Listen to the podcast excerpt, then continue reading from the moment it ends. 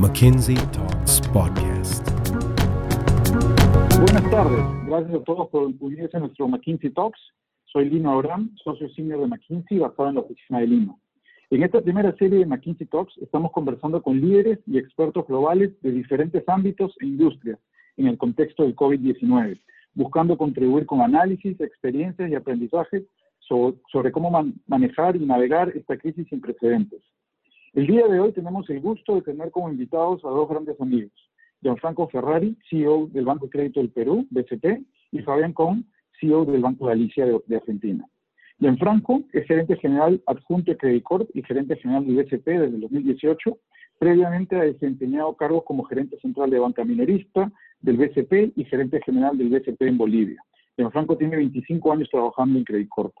Por su parte, Fabián es gerente general de Banco Galicia desde el 2016 y previamente se desempeñó como gerente de banca minorista del mismo banco, presidente y CEO de, Galicia Seguros.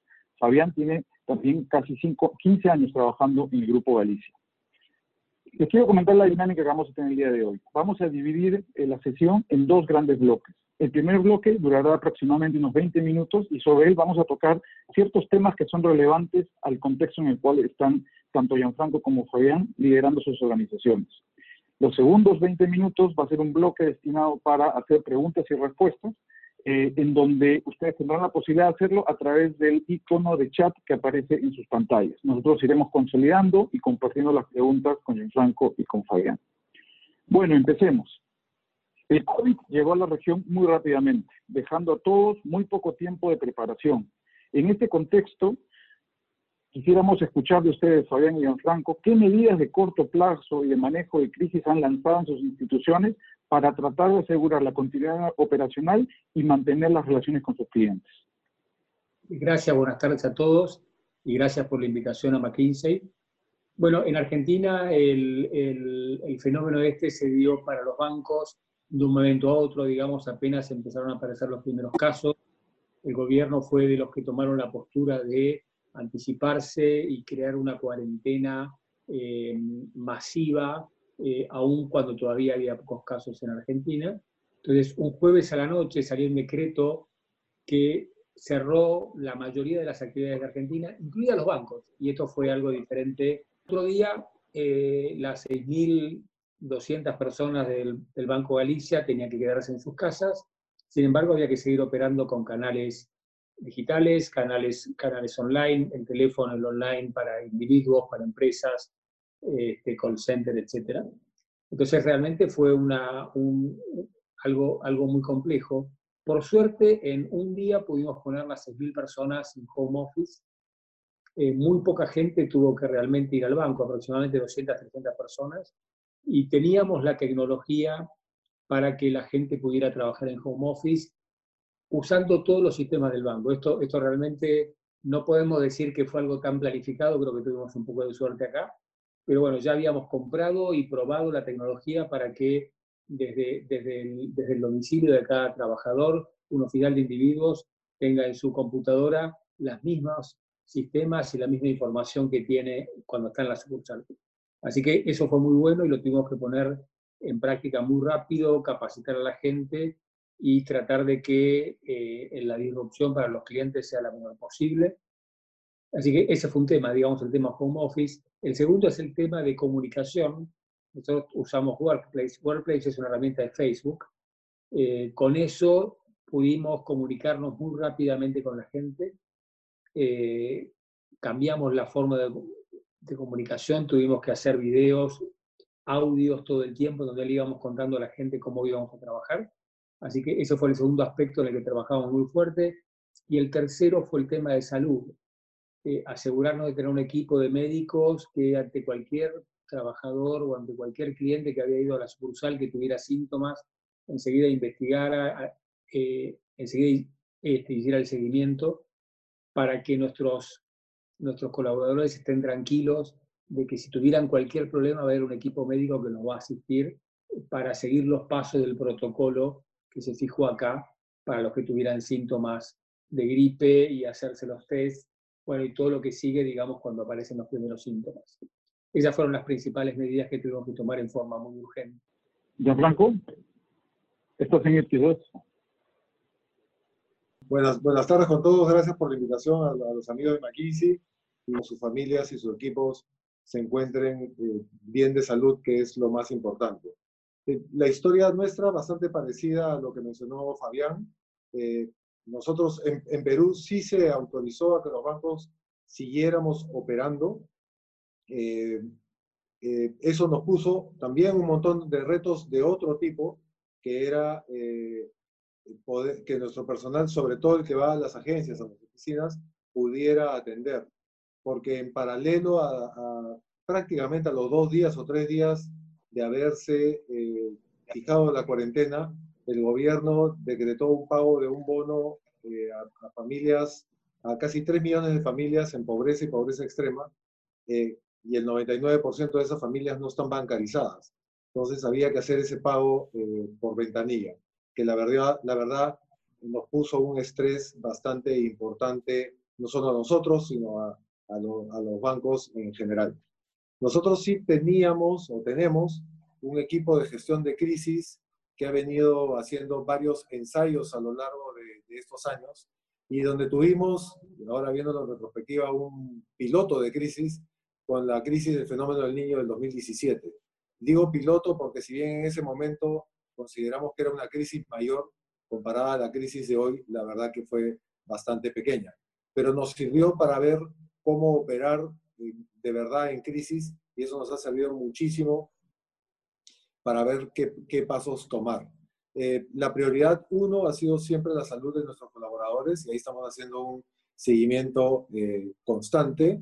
La prioridad dos ha sido la comunicación, no solo con los, con los colaboradores, nosotros también tenemos este, Workplace.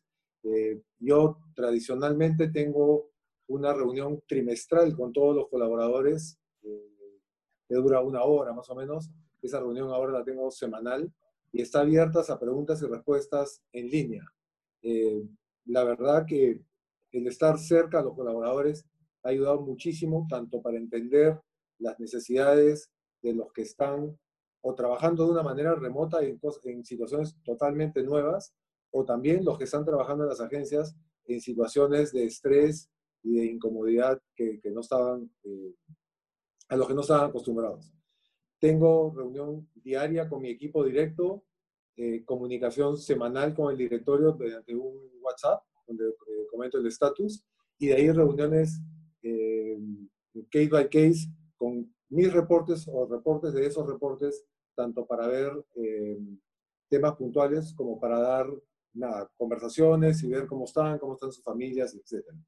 El otro reto importante, donde yo personalmente he estado muy involucrado, es el, el gobierno peruano ha tomado una serie de acciones, tanto de esta que les comentaba de ayuda a las personas, como de ayuda a las empresas, como liberaciones de ciertos pagos, eh, y los bancos estamos jugando un rol súper importante ahí, eh, con este trade-off de que estamos atendiendo a centenares de miles de no clientes, donde en una situación normal no quisiéramos atenderlos porque claramente no son este, potenciales clientes rentables, digamos, pero por otro lado una voluntad de ayuda al, país y a la situación que creemos que en estos tiempos es eh, de todas maneras súper importante para, para que todos, todos y el Perú al final esté un poco mejor en esta situación de crisis.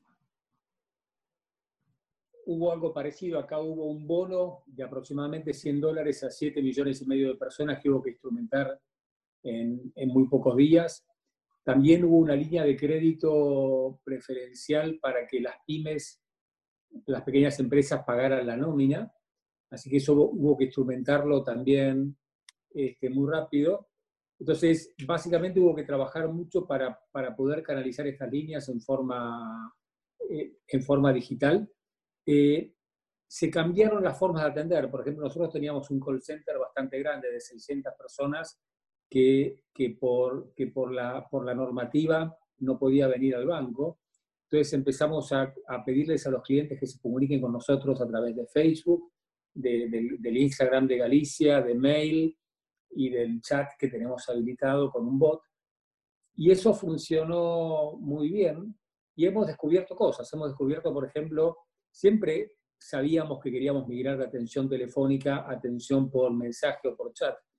Ahora ya lo tenemos probado, la productividad de un operador que atiende clientes vía chat o vía mail es 2,7 veces más, más alta que la de un operador telefónico. Y esto es muy sencillo, un operador telefónico tiene que estar esperando que una persona le haga una pregunta complicada que ni sabe cómo hacerla eh, y después tiene que explicarle algo que se lo puede mandar escrito en, un segundo a través de un chat copiando y pegando un montón de, respuestas eh, frecuentes que ellos tienen preparadas. Así que el, cambio de chat es algo, y después voy a comentar al final, digamos, en la última parte, de cuáles de estas cosas son las que deberíamos mantener en el tiempo. Eh, y después, bueno, también hubo todo un grupo de gente enorme trabajando en comunicación. En la televisión hicimos un, un comercial especial, en, en, los, eh, en las redes sociales, en la radio, bueno, hubo una cantidad de gente trabajando en comunicación, tratando de orientar al cliente en todas las necesidades que tenía. Así que esos fueron los principales focos de trabajo con respecto al cliente. Por nuestro lado, creo que el, primer cambio ha sido la manera de trabajar. Nosotros teníamos, veníamos hacía dos años teniendo discusiones de si hacemos home office, no hacemos home office, quién hace home office, qué roles, etc. Y en una, eh, y en una semana pasamos a, tener, a ser 6.400 personas trabajando eh, remotamente eh, y a tener más de 20.000 reuniones eh, virtuales al día.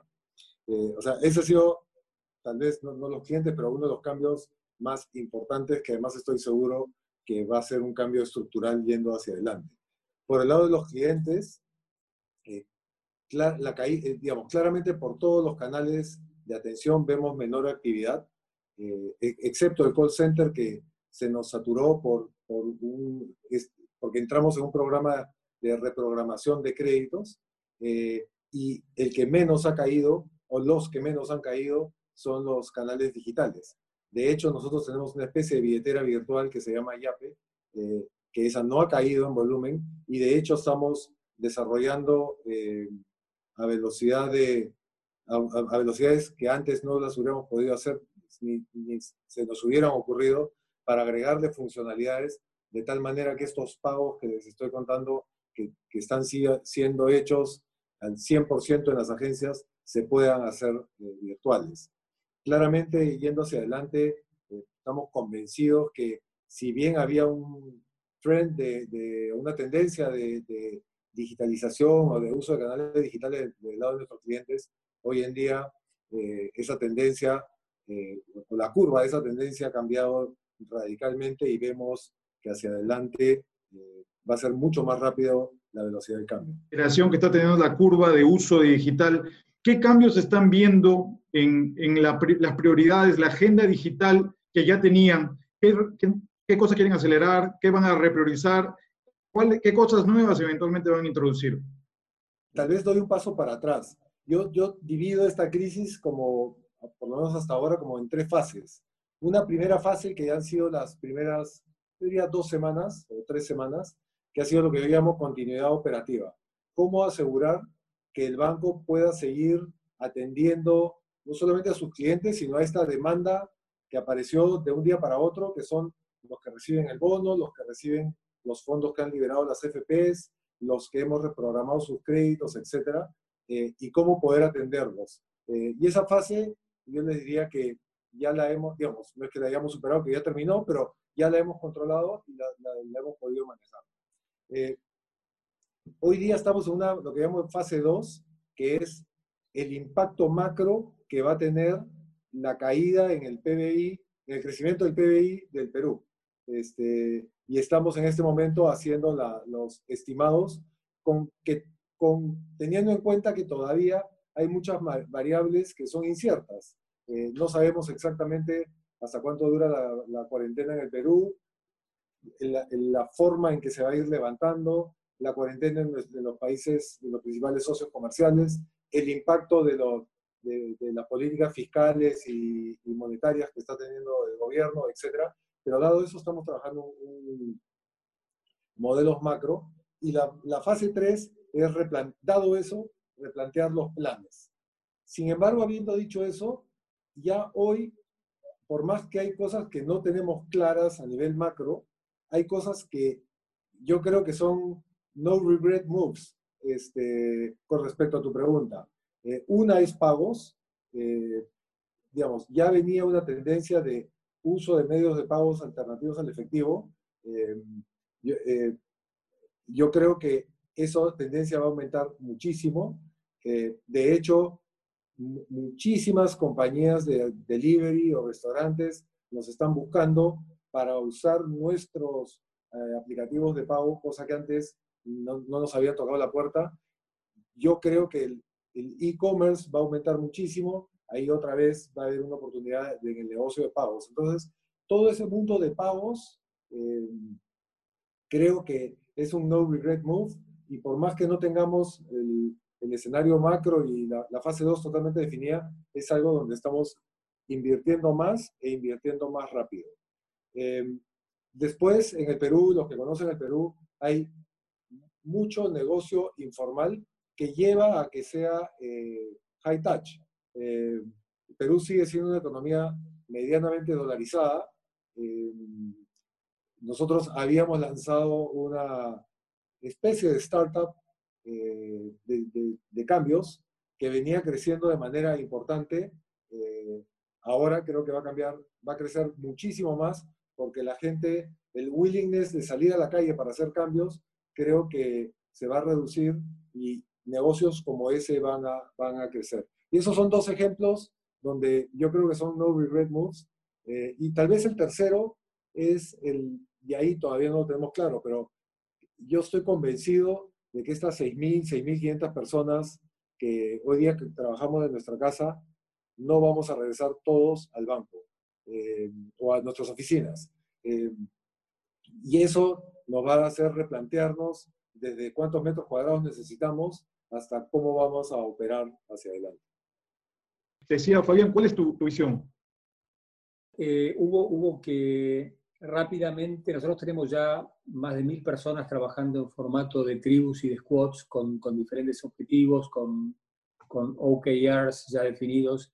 Todo, todo eso que ya estaba muy bien organizado y funcionando muy bien, hubo que replantearlo. Hubo que pedirle a cada tribu, a cada squad, que a la luz del nuevo contexto fijáramos nuevos objetivos. Así que fue una, una revolución de reuniones y, y, de definiciones y de, y de, reordenamientos, porque al igual que San Franco, nosotros tuvimos que salir a hacer cosas que no hacíamos. Por ejemplo, pagar 7 millones de bonos, igual que en Perú, a, a no clientes bancarios. Hubo que hacer un montón de cosas nuevas, con lo cual fue una buena práctica de decir, si yo tengo determinados OKRs que me llevó meses definir, bueno, los puedo cambiar en un día porque el mundo cambia y lo tenemos que hacer.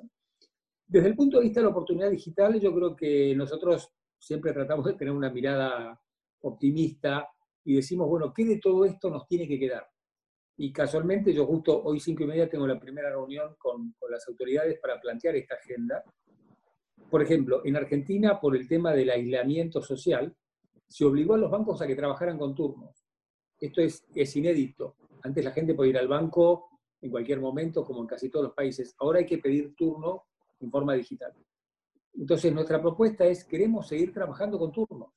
Queremos que los bancos trabajemos con turnos, porque el turno lo que nos permitió a nosotros, lo que descubrimos cuando tuvimos que salir a dar turnos un fin de semana, es que pusimos a los oficiales a llamar a los clientes que habían pedido turno, y el 50% lo pudimos resolver telefónicamente. El cliente venía para hacer algo que lo podía hacer en forma digital. Entonces, queremos plantear una nueva agenda de que los bancos trabajen por turnos, de que los bancos, de que la gente tenga, pueda tener un acceso digital y la respuesta del banco en un tiempo determinado. Y le vamos a plantear a la autoridad que los bancos tenemos que contestar mails o respuestas en las redes en un plazo de dos horas. Queremos organizarnos para que cada persona, así como va a tener limitado el acceso a la sucursal, porque va a tener que pedir un turno, también le demos nosotros respuestas muy rápidas. Y el tercer tema que estamos trabajando, muy parecido a Perú, es el tema del efectivo.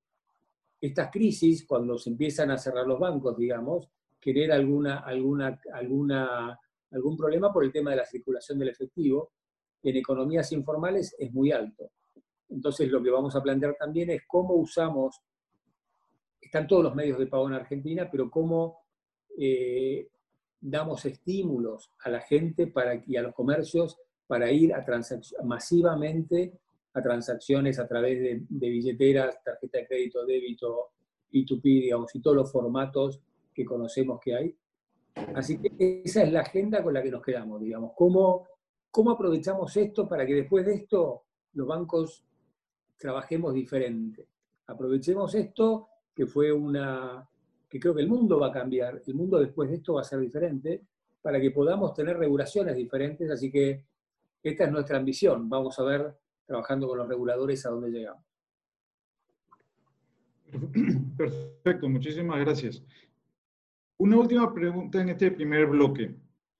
¿Qué es lo que los tiene despierto de noche? ¿Qué riesgos bien, qué preocupaciones tienen dado este contexto nuevo que estamos viviendo? No sé si empezamos contigo, Fabián. Bueno, yo, yo voy a decir una, que es la principal, que es eh, es, la, es la mora, es la pérdida que vamos a tener los bancos por las empresas y por los individuos que no paguen sus cuentas, digamos. El quiebre de actividad fue muy grande, como decía Gianfranco, la caída del PBI todavía, como yo digo, a veces nos preguntan, y bueno, ¿cuál es el daño? Y yo digo, estamos en la mitad de la tormenta, todavía eh, no sabemos si, si, el techo se voló, pero capaz que se vuela el resto de la casa, todavía no terminó la tormenta. Cuando termine podemos medir el daño, pero va a haber un daño significativo va a haber mucha pérdida, va a haber muchos, muchos créditos que no se van a cobrar o que se van a tener que refinanciar.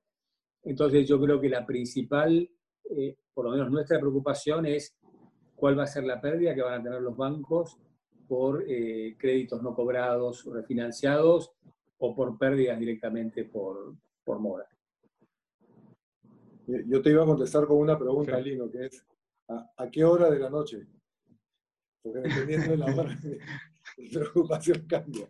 Este, no, sin, sin duda una es una importante la que menciona, eh, la que menciona Fabián, eh, eh, porque además en, Perú además las tasas, este, digamos, las tasas del Banco Central están en mínimos históricos, lo, lo que hace que los márgenes de los bancos se compriman más. Entonces, no solamente vamos a tener, por lo menos en nuestro caso, un impacto de menores ingresos por cartera que no devenga, que entra en problemas y genera mayor nivel de provisiones, sino porque además vamos a tener menos margen. Eh, eh, por un lado. Por otro lado, hay el otro negocio, los bancos es el negocio de, digamos, transaccional, operativo, etcétera, eh, que claramente al haber menor actividad económica se reduce. Entonces, este, eso es un poquito. Y el, y el tercero es que eh, en estas situaciones de crisis también aparecen, este, no, sé cómo llamarlos, pero aparecen ciertos personajes donde casi, que toda la culpa de toda la situación la tienen los bancos. Entonces, este, estamos, la verdad que, y no sé si es lo mismo en Argentina, pero en Perú hay muchísima crítica a, a cosas que hacemos y si las hacemos nos critican por qué la hacen y si no la hacemos, nos critican por qué no la hacen. Eh, y eso, yo sí tengo la preocupación de que, por lo menos en Perú, el paquete macroeconómico que se ha dado, que es potentísimo, yo soy un convencido que de Perú lo ha podido dar, producto de 25 o 20, 25 años de disciplina fiscal, monetaria, económica, eh, que es lo que nos ha permitido hacer lo que estamos haciendo ahora. Eh, empiezan a aparecer estos personajes que con unas visiones totalmente diferentes y, más allá de la crisis y las preocupaciones que tiene Fabián, yo tengo la preocupación de que esto nos lleve a, modelos que sabemos que no funcionan y que entonces la crisis no dure uno o dos años, sino dure una o dos décadas. Muchísimas gracias. Pasamos ahora al, al, al, bloque de preguntas. Nos han ido llegando ya varias. Tengo aquí una bien interesante que se asocia a la estrategia de mediano plazo y largo plazo. Lo que nos preguntan es si es que el COVID, o más que si es que el COVID, de hecho el COVID está haciendo cambios, ¿qué, qué cambio fundamental están viendo en la estrategia de mediano y largo plazo que tenían que ya no, va a ser, ya no se va a dar producto del COVID? Yo creo que es demasiado pronto para, para dar una respuesta. Eh, nuestra, nuestra estrategia, y yo digo es, eh, o nuestra ambición es ser la empresa que da el mejor servicio en el Perú. Eh, en el año 2024. Y eso no lo vamos a cambiar. Lo que seguramente va a cambiar es cómo llegamos a ese objetivo. Eh, claramente, parte importante de nuestro objetivo se, sustentaba en, una, eh, en, apalancarnos en, una, en herramientas digitales que, que, tenían, que tienen dos impactos importantes. Uno, mejora la experiencia eh, y dos, es mucho más barato llegar a los clientes, por ende puede llegar a clientes más pequeños. Eh, yo creo que eso no va a cambiar. Lo que puede cambiar es que dentro de esa visión este, haya caminos como lo que mencionaba hace un rato de enfocarte más en pagos versus, no sé, enfocarte más en préstamos digitales. ¿no? O sea, este, claramente los portafolios se van a deteriorar. Hoy día ser agresivo en llegar a poblaciones nuevas con crédito, yo diría es medio hasta irresponsable, es hasta que de repente, y ese es un ejemplo, despriorizar el tema de crédito, priorizar mucho más el tema transaccional. Pero como estrategia, estrategia, yo no veo un cambio mayor eh, yéndose adelante. Perfecto. ¿Todavía tu perspectiva sobre eso? En el, en el caso nuestro, este, la ambición es un poco, es, ser el, mejor banco de Argentina, ya en, las mediciones de NPS estamos primeros. Eh, eso obviamente no cambia. Lo que sí cambia es que yo creo que va a haber un giro a la digitalización mucho más rápido que el esperado. Nosotros tenemos muchos productos en donde convivía lo antiguo con lo nuevo. Voy a poner un ejemplo. Tenemos un vertical de, de rural. El, el, tema del agribusiness en Argentina es una de las principales industrias. Y, ahí Galicia es, tiene un share muy alto. Entonces tenemos un vertical en donde los, los, eh, los dueños de campos y los agricultores compran sus insumos y lo pagan cuando tienen la cosecha. Y eso se hacía antes con una tarjeta. Hay una, un plástico que se llamaba tarjeta rural.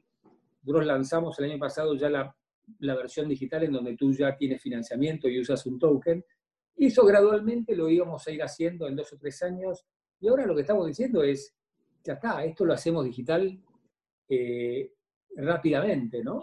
Entonces, así como yo dije el tema de los turnos, eh, este, como otro ejemplo, donde decimos, bueno, si podemos trabajar con turnos y no queremos tener las sucursales llenas de gente y queremos que el cliente se comunique con nosotros en forma digital y le vamos a contestar muy rápido y le vamos a dar buen servicio. Queremos ir a formato digital, queremos ir a formatos paperless. Yo hoy estuve a la mañana en una asamblea de una de nuestras empresas que es Tarjeta Naranja y la hicimos en formato como estamos haciendo esta reunión. Los congresistas del mundo se están juntando en formato digital. El mundo va a cambiar. ¿Quién va, ¿Quién va a discutir ahora que podemos cerrar una transacción financiera sin papeles y en formato digital? Cuando todavía había mucha gente que se oponía y, y ponía reparos a esto. Pero yo creo, si tengo que decir una tendencia, es mucha mayor velocidad en digitalización.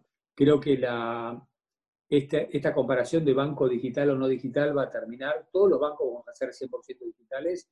Siempre va a haber una sucursal para ir para, para, transacciones de asesoramiento o transacciones más complejas, pero yo creo que la digitalización es una de las cosas que va, eh, va a tener una aceleración después del COVID. Nos hacen una pregunta bien interesante y es en esta dirección de acelerar la digitalización. ¿Cómo ven los riesgos derivados de ciberataques? O sea, yo creo que eso se ha exacerbado. Eh, yo, tal vez esa es una, otra de las cosas que no me deja dormir, Lino. Eh, creo que ya, digamos, yo, yo, tengo esta teoría de que la historia de la ciberseguridad no va a terminar nunca porque los buenos, digamos, mejoramos y los hackers mejoran y seguimos mejorando y es una historia que no va a terminar nunca. Eh, en la medida que nos digitalicemos o virtualicemos más, como decía Fabián, y que cerremos contratos virtualmente, etcétera, tiene una serie de beneficios obvios, pero también tiene una serie de riesgos. Eh, y, sin duda, eh, la actividad eh, de ciberdelincuencia también ha aumentado, también se ha sofisticado y también va a cambiar. Entonces, creo que el, gran riesgo, que ya lo era en las agendas digitales, este riesgo se, se exacerba dada la velocidad a la cual hemos cambiado y que creo que vamos a seguir cambiando. Sí, coincido, coincido totalmente. Ciberseguridad es un ítem uno de la agenda, probablemente sea de los... Ahora aparece el riesgo de créditos, como dije antes, probablemente antes de eso, compitiendo con ese está el riesgo de, de, de, de ciberseguridad. Hoy los bancos pueden estar sujetos a ataques masivos y ataques muy significativos en términos de pérdidas potenciales Eh, así que creo que todos los bancos tenemos planes de, ciberseguridad y estamos haciendo inversiones, pero coincido que es una, una, una preocupación que va a seguir, capaz que ahora más acelerada, porque al ser un mundo más digital, creo que va a tener más repago ser este hacker que antes, porque va a haber más oportunidades.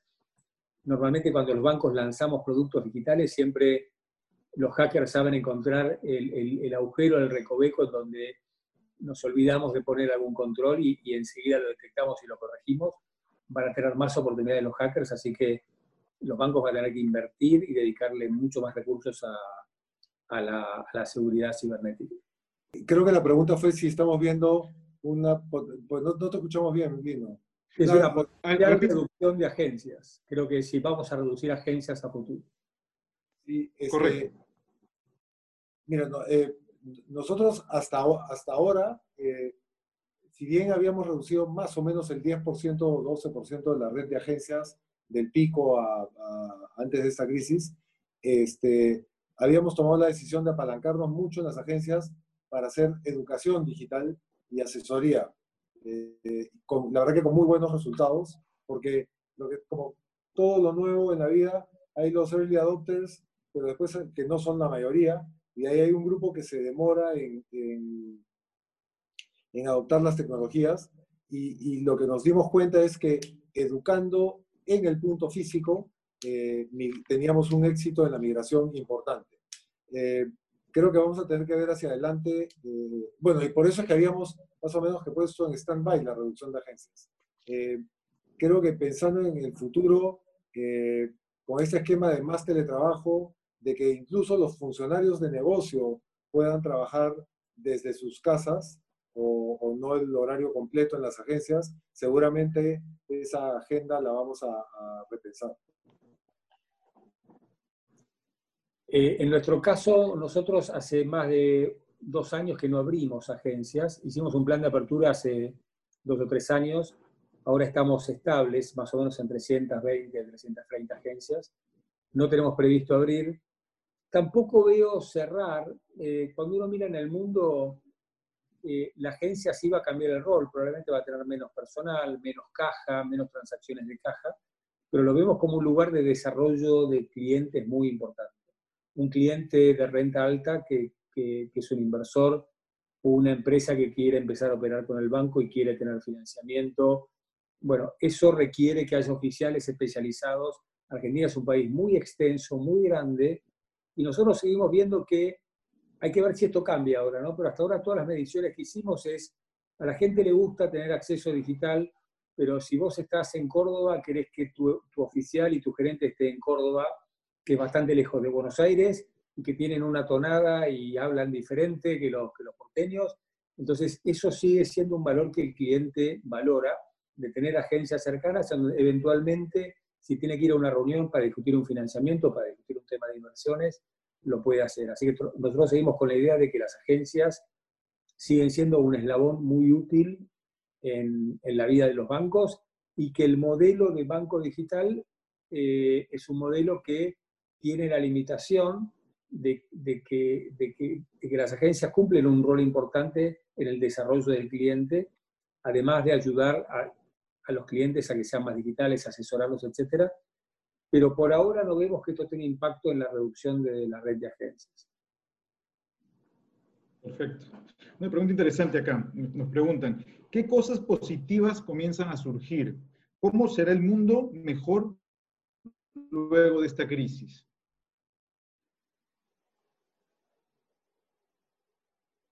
A ver, yo creo que cosas positivas, este, primero la solidaridad. Eh, y acá, eh, y por favor que no suene a propaganda del BCP, pero nosotros lanzamos una campaña de, recaudación de fondos eh, y ha sido la campaña no solamente más grande en términos de dinero recaudado en la historia del Perú, sino de número de gente. más de 70.000 personas han donado fondos que a su vez los vamos a donar a las familias más necesitadas en el Perú. Eh, y, ese es un ejemplo, pero después hay N ejemplos, desde los más chicos hasta los más grandes, realmente ayudando eh, eh, a, lo que se pueda, eh, la gente aplaudiendo a la policía en las calles. eso, yo tengo 55 años, nunca en mi vida en, en, el Perú he visto que la gente aplauda a la policía. Este, entonces, creo que lo primero positivo que veo es que esta crisis ha sacado eh, cosas buenas como la solidaridad y también creo que nos está haciendo pensar de la cantidad de cosas superfluas con las que hemos estado viviendo durante todos estos años. Entonces creo que nos va a hacer a todos un poquito más, no sé si la humildes o aterrizados eh, y solidarios. Em, creo, creo que eso. Gracias. Eh, a ver, yo creo que uno ha visto estos días, creo que todos hemos visto los videos de Obama explicando exactamente esto que está pasando ahora, hace cinco años, Bill Gates.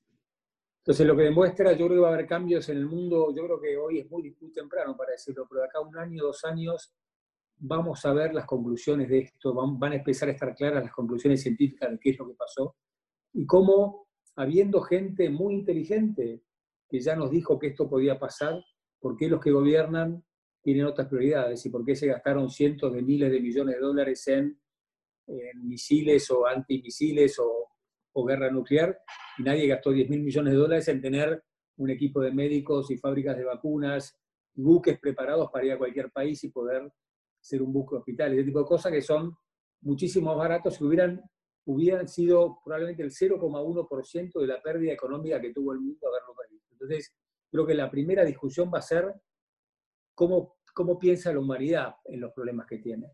La segunda es este tema de la globalización, que antes lo veíamos como algo de que, bueno, si, si, si, si, estaba de moda algo en un país, ahora iba a estar de moda en mi país muy rápido. Ahora vemos que la globalización eh, es mucho más que eso. Es si un país eh, manejó mal una, una epidemia y como la gente viaja mucho por el mundo, hay muchas personas como nosotros encerrados en sus casas por muchos días porque en algún país del mundo alguien manejó algo mal. Entonces, se empiezan a ver los efectos de la globalización desde un lugar muy práctico. No es un tema de que usemos algunas palabras del inglés cuando hablamos, digamos, y que eso es la globalización, sino que ahora es, yo estoy encerrado en mi casa por algo que pasó en China hace, hace, hace menos de un año. Entonces esto es, muy, eso nos va a hacer este, pensar mucho yo creo que va a haber muchos cambios en el mundo, el mundo va a tener que plantearse un montón de, cosas a partir de esto. Uno, uno, mira, uno mira los controles en el aeropuerto, por lo que pasó con las Torres Gemelas, todavía seguimos gastando, los que viajamos, miles de horas en controles, etcétera. Yo me pregunto, y no tengo la respuesta, ¿cuáles van a ser los controles para viajes a partir de ahora? ¿Nos pasarán por un escáner de fiebre? Nos harán, nos harán, nos sacarán sangre. Yo digo, ¿cuáles van a ser los controles que va a tener el mundo a partir de que esta crisis fue mucho peor que la crisis anterior con, el tema de las Torres Gemelas, que generó todo un cambio total en la forma de los controles y los vínculos entre países? Entonces yo creo que hay muchas preguntas que todavía no están contestadas, porque esto no terminó, pero con el tiempo van a, eh, creo que la humanidad va a tener nuevos conocimientos a partir de esto y nuevas conclusiones. Gracias. Una última pregunta, ya estamos sobre la hora. Nos preguntan acá, ¿qué sectores de servicios financieros creen que cambiarán más luego de esta crisis? ¿Seguros, asset management, pagos, microfinanzas? Yo creo que casi que todos los anteriores. Eh, eh, eh, yo no conozco tanto de seguros, pero estoy convencido, como lo dije hace un rato, que pagos sin duda va a cambiar. Eh, ya venía cambiando, pero el, pace del cambio va a ser mucho mayor. Y, la otra industria que también conozco y que también estoy seguro que va a cambiar de manera importante es la de las microfinanzas. Las microfinanzas, eh, por lo menos el modelo peruano es un modelo bien high touch, bien de, el, funcionario de negocios visitando a sus clientes, y así, justamente que son la gran mayoría informales, y haciendo una evaluación crediticia en el campo eh, y eso va, a cambiar de manera importante. Y hay algunas instituciones en el mundo que venían haciendo sus primeros pasos del cambio. Creo, creo que eso va a cambiar. si en un año volvemos a tener esta conferencia, eh, estoy seguro que ya va a haber empresas operando de esa manera al 100%. Eh, yo creo que el, tema de pagos, el tema de transacciones electrónicas va, tiene que volar después de esto. Eh, no sé en Perú, pero acá hay un poco de, de, locura con el tema del efectivo, porque el efectivo es algo que si se usa masivamente puede contagiar. Ahora la gente tiene un poco de miedo del intercambio de billetes. Entonces creo que hasta, hasta, hasta en eso se da una, una situación favorable para ir realmente a pagos digitales. Eh, el único la única barrera para eso es la economía en negro, digamos. La economía el pago digital es un pago registrado, queda registrado en algún lado, el pago en efectivo no. Entonces, bueno, este, veremos esas dos fuerzas, cómo, cómo, cómo se logra llegar, especialmente en, economías latinoamericanas, digamos, cómo, cómo logramos ir a pagos registrados, pagos digitales, eh, de forma, ya son muy, es, es, grande, pero todavía hay que ir a algo más masivo. Y en lo que es seguros, yo, este, yo trabajé en seguros y los seguros de vida tienen una cláusula que no cubren pandemia, por ejemplo. Pero esto es hace décadas, que nunca nadie las había leído. Esa es la famosa letra chica de los seguros que nadie lee. Pero va a haber cambios en todo. A partir de ahora, eh, yo para dar un seguro de vida y los actuarios van a hacer este, cálculos nuevos, dependiendo también cuántas muertes termina habiendo. Hasta ahora también está la teoría de que dice, bueno, hasta ahora no murió más gente de gripe de la que venía muriendo todos los años, digamos. Probablemente murió más masivamente, pero hasta ahora los números indican que haya habido más muertes. Entonces, eh, yo creo que va a haber cambios en todas las industrias. El tema de seguros va a ser, va a ser un cambio muy importante. Todo el tema de seguro de viajeros, seguro de viajes, que nosotros también tenemos bastante actividad ahí, eh, va a tener un impacto significativo. Perfecto. Bueno, estamos sobre la hora. Muchísimas gracias, Fabián, Gianfranco, por compartir sus desafíos y aprendizajes tempranos. Muchas gracias también a todos los participantes por haberse conectado a esta sesión. Esperamos haber contribuido en la discusión y que los aprendizajes sean relevantes para todos. Queríamos comentarles que la próxima semana tendremos dos episodios más de McKinsey Talks. El martes estaremos discutiendo sobre el impacto de COVID en los ecosistemas digitales y para ello tendremos dos invitados. Andrés Bilbao, cofundador de Rappi, y Sean Summers, CMO de Mercado Libre. El miércoles discutiremos sobre cómo reiniciar la economía durante la crisis del COVID-19 y para ello tendremos como invitados a Luis Alberto Moreno, presidente del BID, y Andrés Cadena, líder de nuestra práctica del sector público en Latinoamérica. Les recordamos que los McKinsey Talks están siendo subidos al playlist de McKinsey en YouTube. Muchísimas gracias a todos por habernos acompañado. Gracias, Gianfranco. Gracias, Fabián. Gracias. Buenas tardes. Buenas tardes.